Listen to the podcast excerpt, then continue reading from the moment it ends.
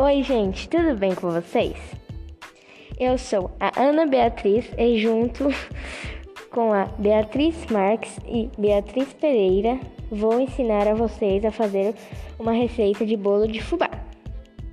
Anotem aí.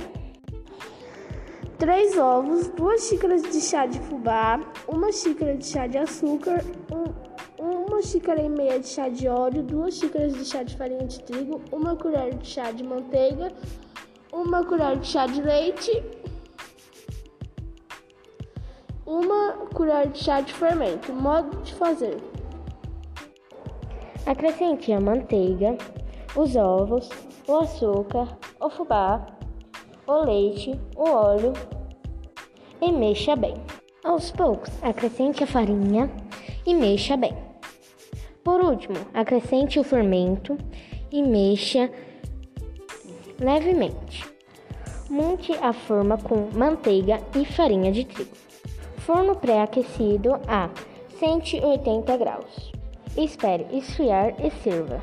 E essa foi a receita de hoje. Até a próxima!